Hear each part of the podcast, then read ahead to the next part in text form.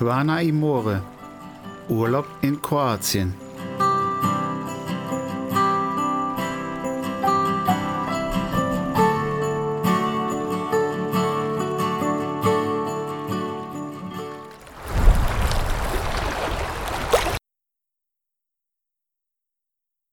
Hallo und herzlich willkommen zu einer neuen Folge von Quana Imore Urlaub in Kroatien. Und ich bin's wieder, euer Markus. Heute möchte ich euch mitnehmen auf eine musikalische Reise nach Kroatien. Dann lasst uns starten und los geht's.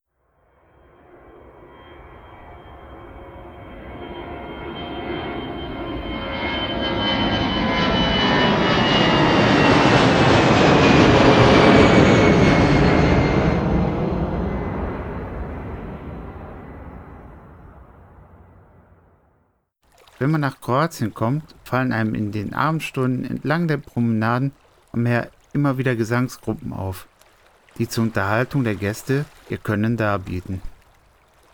Anders als in Deutschland, wo in Restaurants ein Alleinunterhalter die Top 50 der aktuellen Charts spielt, handelt es sich hier um traditionelle Musik. Die sogenannten Klapper. Klapper heißt übersetzt Gruppe. Die Wurzel dieses Gesangs liegt im liturgischen Kirchengesang. Die behandelten Themen sind die Liebe, der Wein und die Lese der Trauben, das Heimatland sowie das Meer. Die Musik lebt von den Harmonien und Melodien. Der Rhythmus ist hier zweitrangig. Oft wird dieser Gesang nur durch den Klang von Gitarren und Tamburiza, eine Art von Mandolinen, untermalt. Im Ursprung setzt sich eine solche Gesangsgruppe als reine Männerformation zusammen, die aus bis zu zwölf Sängern besteht, die mit ihrer Stimme eine besondere Atmosphäre erzeugen können. Aber auch reine Frauen oder gemischte Gruppen gibt es heute. Das Besondere an diesen Gruppen ist, dass jeder Sänger über eine andere Stimmhöhe verfügt. Dadurch entsteht ein sehr voller und klarer Klang. Die traditionelle Formation besteht aus einem ersten Tenor, einem zweiten Tenor, der die Melodie in zwei Ton höher bzw. tiefer begleitet, einem Bariton sowie einer Bassstimme. Wobei die Stimmlagen bis auf den des ersten Tenor geteilt werden können, so entsteht ein noch vollerer Klang. Die Lieder beginnen oft sehr leise erleben aber im Laufe des Liedes eine gewisse Dynamik. Aber jetzt mal von der musikalischen Grundlehre abgesehen, geht diese Musik einem zu Herzen und bewegt einen und zieht einen in den Bann. Da wir aus Lizenzgründen hier leider keine Lieder einmischen können, habe ich euch bei Spotify eine Playliste mit ein paar Liedern der bekanntesten Klappergruppen eingestellt.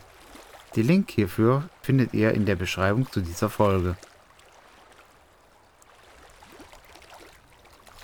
Aber auch bekannte Komponisten der Geschichte haben sich von der kroatischen Musik inspirieren lassen. Zum Beispiel Josef Haydn fühlte sich von einem kroatischen Volkslied inspiriert, das er während seiner Jugend hörte, als es Männer bei der Feldarbeit sangen. Dieses Lied heißt Stalje Jesem Mal schauen, ob ihr es erkennt, welches Lied er daraus schuf. Und dafür müsst ihr kein großer Kenner klassischer Musik sein.